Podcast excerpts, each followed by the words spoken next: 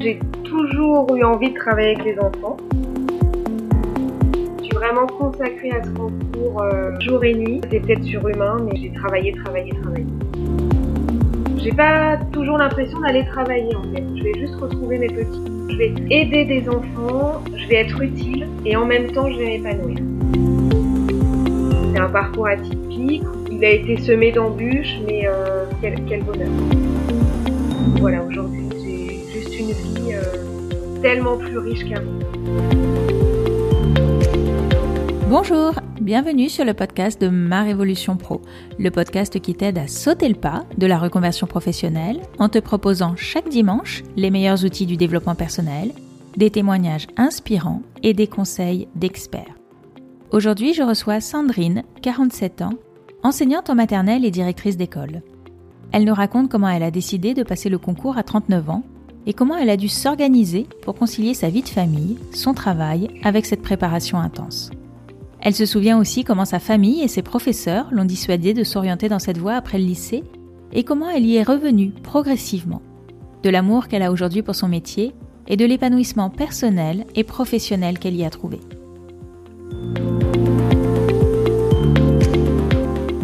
Bonjour Sandrine. Bonjour Claro. Merci beaucoup d'avoir accepté euh, l'invitation de ma Révolution Pro. Aujourd'hui, on va parler euh, de ton parcours. Est-ce que tu peux nous dire ce que tu fais aujourd'hui comme activité professionnelle?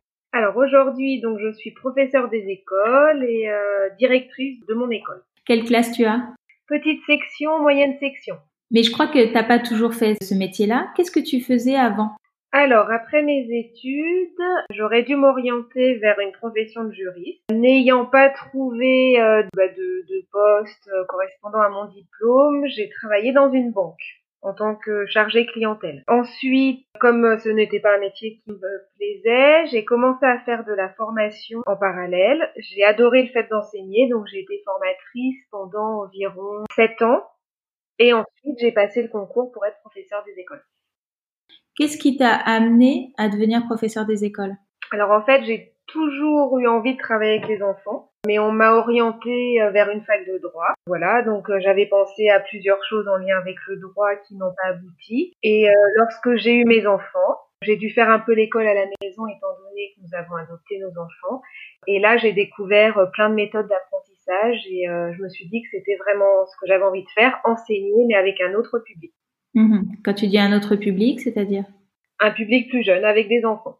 Quand tu dis on m'a empêché, qu'est-ce que tu veux dire par là? Alors moi, dans ma famille, euh, bon, c'était pas forcément euh, une profession qui était tellement bien perçue, et puis euh, les profs au lycée, surtout en terminale, m'ont encouragé euh, à faire autre chose. Donc c'est pour ça que j'ai pas du tout intégré la fac pour suivre ce parcours-là. C'est vraiment l'environnement qui m'a poussé à faire autre chose. Et du coup, tu es revenu petit à petit quand tu as eu tes enfants? Alors en fait, quand je travaillais en banque, j'ai croisé une stagiaire d'été qui préparait le concours. L'idée est revenue. Et puis j'ai euh, j'ai échangé longuement aussi avec euh, la femme d'un collègue qui était professeur des écoles. Donc voilà, donc ça a vraiment germé euh, progressivement. Ensuite, j'ai retrouvé par hasard des amis d'enfance qui étaient devenus professeurs des écoles. Donc tout ça a fait que je me suis dit et pourquoi pas moi? Et vraiment quand euh, voilà, quand j'ai mes, mes enfants, euh, là, là voilà, là ça, ça a été une évidence. Et je crois que vraiment l'événement déclencheur pour me pousser à quitter mon métier de formatrice a vraiment été des sorties scolaires. J'ai accompagné plusieurs sorties scolaires pour l'une de mes filles et je me suis dit que c'était ça et rien d'autre. Et du coup, comment tu as pris cette décision ensuite? Est-ce que tu as sauté le pas immédiatement? Non. En fait, euh, j'ai euh, j'ai beaucoup beaucoup réfléchi puisque ma plus grande crainte était de me retrouver sans emploi, sans ressources. Donc euh, j'ai profité du congé parental de ma deuxième fille bah, pour vraiment réfléchir euh, je me suis lancée dans un concours administratif qui n'avait rien à voir, un peu par dépit, et j'ai commencé à travailler pendant un mois ce concours, et là je me suis dit non, c'est idiot, tant pis, il va falloir, il va falloir s'y mettre, et, euh, et, je me suis dit non, c'est le concours de professeur des écoles. Donc euh, voilà, j'ai j'ai profité vraiment du congé parental pour me dire autant euh, utiliser ce temps disponible à bon escient, et c'est là que j'ai commencé à préparer le concours. Mais j'étais toujours salariée. Je n'aurais pas osé franchir le cap s'il avait fallu quitter mon emploi. Euh, et lorsque j'ai repris mon activité professionnelle à l'issue de mon congé parental, j'ai continué à préparer le concours. Et, euh, et donc j'ai pu le passer euh, après, euh, après je ne sais plus exactement, peut-être six mois de préparation, j'ai pu commencer à présenter les premières épreuves. Mmh. Et tu avais quel âge à ce moment-là? J'avais j'avais 39 ans. Mmh. Comment ont réagi tes proches quand tu leur as dit que tu voulais te lancer là-dedans? Alors mon mari m'a soutenue totalement parce qu'il savait euh, voilà que c'était vraiment une envie forte. Du côté de ma de, de mes parents, ça a été différent parce qu'en fait ils n'ont pas compris comment je pouvais avoir envie de laisser des étudiants pour des enfants. Je pense que c'était moins prestigieux en fait. Voilà, donc ça a été ça. Bon après, l'idée a fait leur son chemin euh, tranquillement dans l'esprit de mes parents, mais oui, ça a été un peu l'incompréhension au départ. Euh, voilà, maintenant ils sont ravis et ils voient à quel point je m'épanouis dans mon travail. Mais, mm. voilà, mais je me suis pas occupée vraiment de la vie de, de, des autres membres de ma famille. J'étais soutenue par mon mari, mes enfants, c'était suffisant. Hmm. Et qu'est-ce qui a été le plus difficile dans cette reconversion? Ce qui a été le plus difficile, ben, c'était de travailler, m'occuper de ma famille, gérer la maison, accepter de consacrer moins de temps à mes enfants. Ça, ça a été, euh, ça a été vraiment difficile. Et la peur de l'échec. Je crois que cette peur-là a été omniprésente pendant toute la préparation du concours. Et quelle image j'aurais de moi si j'échouais? Comment t'as fait pour dépasser cette peur? Comment j'ai fait pour dépasser cette peur? En fait, je me projetais, je me projetais vraiment dans dans une classe, euh, dans une cour de récréation. Donc ça, ça m'a beaucoup aidé. Je crois qu'en fait, je me suis tellement, j'ai arrêté de me poser plein de questions. Je me suis vraiment consacrée à ce concours, euh, on peut dire jour et nuit. Et puis, euh, j'ai essayé de me rassurer en me disant que de toute façon, même si c'était un échec, je ne perdais pas tout puisque je gardais mon emploi. Parce que ma, ma, ma grande peur, c'était vraiment l'insécurité financière. Donc euh, voilà, je me raccrochais à ça. Et puis j'ai une amie qui m'a beaucoup soutenue euh, psychologiquement pour euh, pour pas baisser les bras. Mm-hmm. Et tu disais c'était pas évident de tout mener de front et notamment d'accepter de passer moins de temps avec mes filles. Comment tu t'organisais justement pour faire tout ça? Alors je oui, je faisais une formation en parallèle pour préparer le concours. Donc je travaillais dans mon centre de formation lundi, mardi, jeudi, vendredi. Donc euh, le mercredi, je me consacrais au concours le mercredi matin. L'après-midi, c'était pour mes filles. Et puis le soir, quand mes filles étaient couchées, je me mettais à travailler jusqu'à euh, une heure, deux heures parfois. Et euh, le week-end, donc c'était très organisé. Le samedi matin, c'était travail intense. L'après-midi, je m'occupais un peu de mes filles et puis des devoirs. Je travaillais toujours le soir et la nuit. Et puis, je m'autorisais deux heures de pause le dimanche pour faire des jeux de société avec mes filles et mon mari. Bah, tout était très très cadré en fait. Ouais. Et comment t'as fait pour tenir ce rythme infernal? Comment j'ai fait euh, je, je pensais à la réussite et euh, j'étais très très fatiguée à la fin, mais euh, je pensais vraiment à la réussite et j'avais l'exemple d'une amie qui avait passé le concours un an après moi et ça, ça me motivait en fait. Je pense, je pensais à ça et je me disais oui c'est possible, elle aussi elle l'a fait, euh, elle l'a fait avec un enfant, même si elle ne travaillait pas à ce moment-là, mais voilà, je me disais que c'était possible. Je me raccrochais toujours à ça et en fait, je savais que je m'autorisais une année de sacrifice, parce que c'était vraiment du sacrifice. Hein, euh, voilà, que ce soit les anniversaires, fêtes de Noël, etc. Tout, était euh, vraiment euh, mis un petit peu de côté, et donc je savais que j'avais une année à, sacrifier, que je ne le retenterais pas après. Donc, je sais pas, c'était peut-être surhumain, mais j'ai travaillé, travaillé, travaillé. Hmm. Et qu'est-ce qui a été le plus facile à l'inverse dans cette préparation? Alors, ce qui a été le plus facile, c'est qu'en fait, moi, je suis assez studieuse.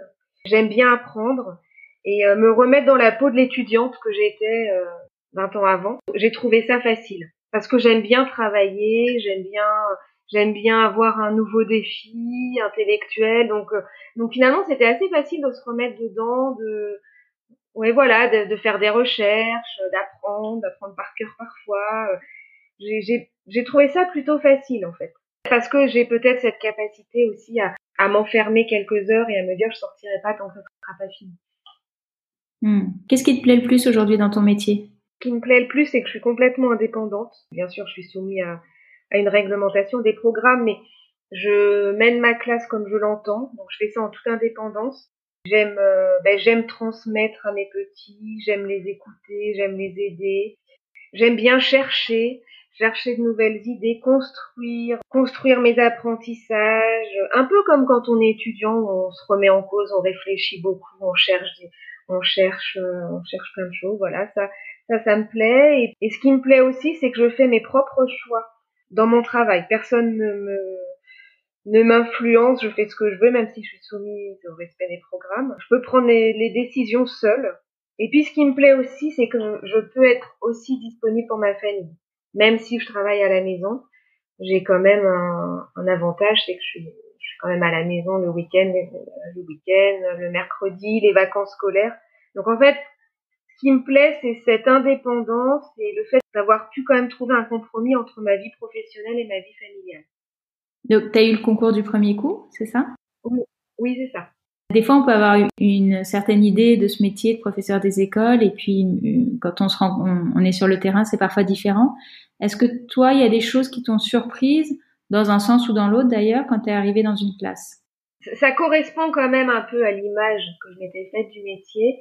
En revanche, ce qui me surprend, c'est l'hétérogénéité des élèves et la difficulté à s'adapter à tous les enfants. Ça, je trouve ça, je trouve ça difficile. C'est peut-être ce qui me demande le plus de temps de réflexion dans mes préparations. Mm-hmm.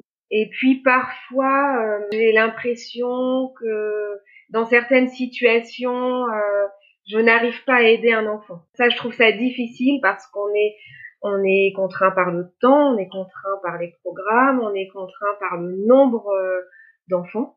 Mm. Et ça, c'est ce que je trouve parfois le plus. Donc il faut bah, perpétuellement chercher de nouvelles idées pour pour essayer d'atteindre tout le monde en fait. Mais mais effectivement, quand on a 30 élèves dans une classe, bah, c'est pas aussi idyllique qu'on avait imaginé. Mm.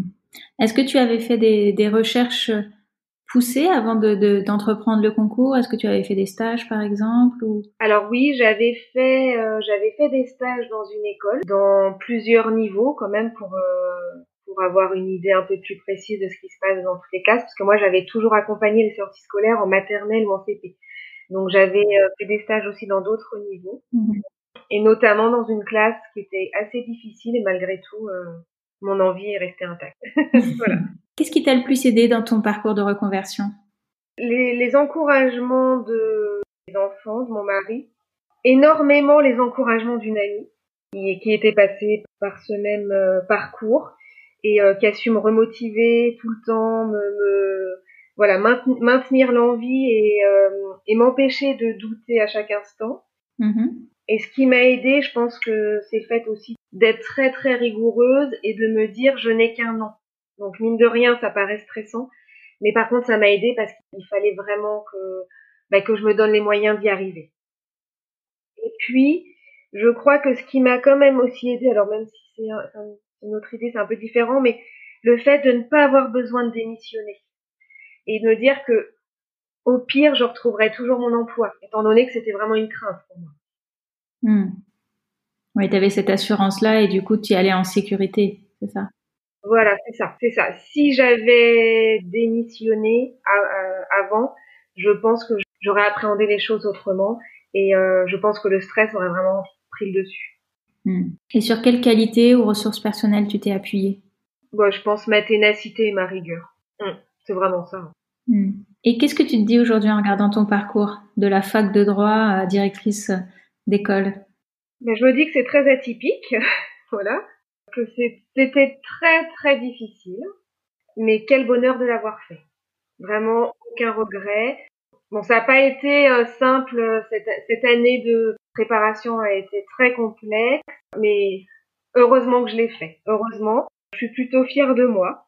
Voilà, et moi quand je me lève le matin, j'ai pas toujours l'impression d'aller travailler en fait. Je vais juste retrouver mes petits alors, il y a des matins où, comme tout le monde, je resterai bien chez moi, mais j'ai moins l'impression d'aller gagner ma vie. J'ai l'impression que je vais, je vais aider des enfants, je vais être utile, et en même temps, je vais m'épanouir. Mmh, c'est chouette. Oui, c'est, c'est, c'est un parcours atypique où il a été semé d'embûches, mais euh, mais quel, quel bonheur aujourd'hui. Quel bonheur, mais au niveau professionnel et personnel également, parce que je me sens enfin épanouie. Quel conseil tu donnerais aujourd'hui à quelqu'un qui, euh, qui hésiterait à, à, passer ce concours et à se lancer dans cette voie? Alors, une personne qui aurait, comme moi, des craintes financières, et eh bien, ça serait bah, de, trouver une, solution. Enfin, aujourd'hui, il y a, quand même pas mal euh, congés individuels de formation, etc. Je pense qu'il y a, quand même plusieurs solutions pour tenter l'aventure sans prendre de risques. Voilà, pour les personnes qui ont cette crainte-là, comme je pouvais l'avoir. Et sinon, bah, je crois qu'il faut pas écouter son entourage. Il faut rester motivé, mobilisé tout le temps il faut croire. Si c'est vraiment, si c'est une envie très forte, si c'est un rêve, il faut y croire. Et puis, si on ne parvient pas à atteindre ce rêve, tant pis, mais au moins on n'aura pas le regret d'avoir essayé. Par contre, il faut être prêt à y consacrer tout son temps, toute son énergie. Il faut oser aussi penser à soi, plutôt que de tout le temps rester centré sur sa famille ou sur les remarques de son entourage. je, crois, je crois que ça. Il faut oser croire en sa capacité de réussir. Et puis, euh, garder la motivation tout le temps. Qu'est-ce que tu voudrais qu'on retienne de ton parcours? Mon parcours a été compliqué, mais je pense qu'on ne tente rien à, à essayer et c'est forcément pour euh, une vie professionnelle meilleure. Donc, euh, ne pas se décourager, ne pas se décourager et, et tout tenter. Hmm. Qu'est-ce que tu y as gagné? Un épanouissement personnel, vraiment. Oui, c'est ça, un épanouissement et un équilibre. C'est-à-dire que aujourd'hui, euh, je pense que ma joie vient de cet équilibre familial et professionnel que j'ai trouvé. Voilà, il me semble, pour moi, les deux sont aussi importants. Hmm. Et comment ça se manifeste au quotidien, cet épanouissement personnel?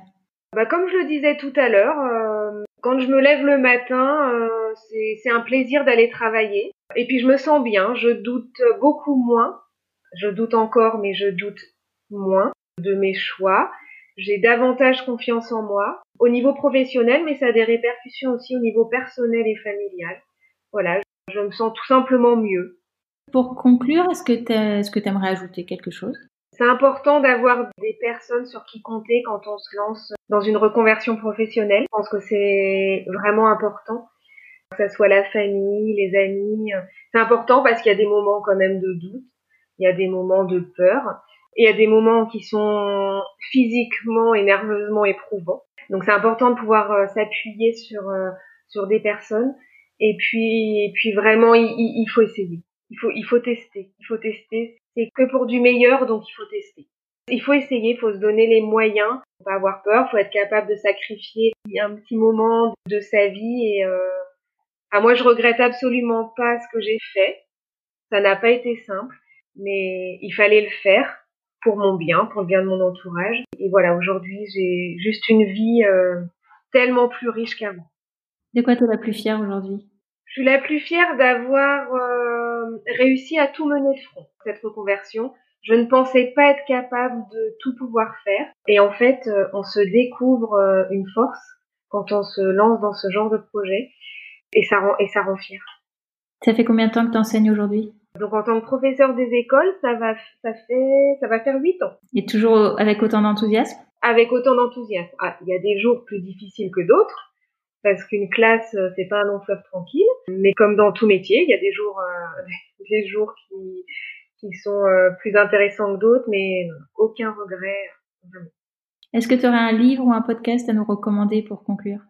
Alors un livre, donc c'est le livre de la joie qui a été écrit par le Dalai, Lama et Desmond Tutu. Moi, je l'ai lu après ma reconversion.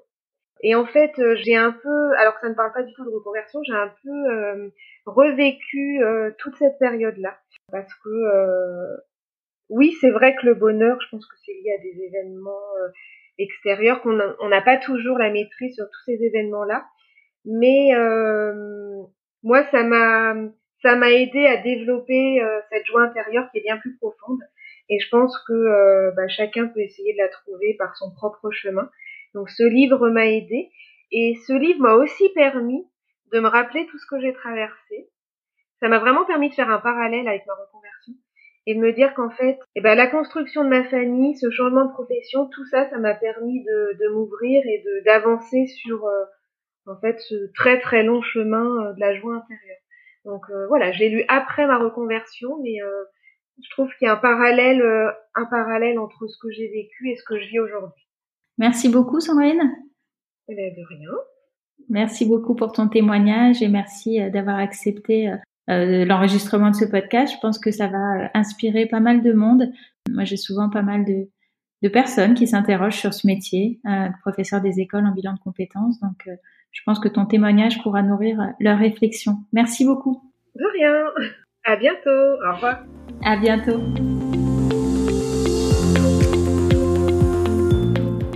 Si ce témoignage t'a plu, s'il t'a inspiré, laisse-moi un commentaire sur iTunes et je le lirai à l'antenne la semaine prochaine. Si tu veux être prévenu de la sortie des prochains épisodes, tu peux t'abonner sur ta plateforme de podcast préférée ou t'inscrire à ma newsletter dont tu trouveras le lien dans la description de l'épisode. Enfin, si tu veux en savoir plus sur la reconversion professionnelle, tu peux te rendre sur mon site marevolutionpro.com. Je te remercie et je te dis à dimanche prochain. Au revoir.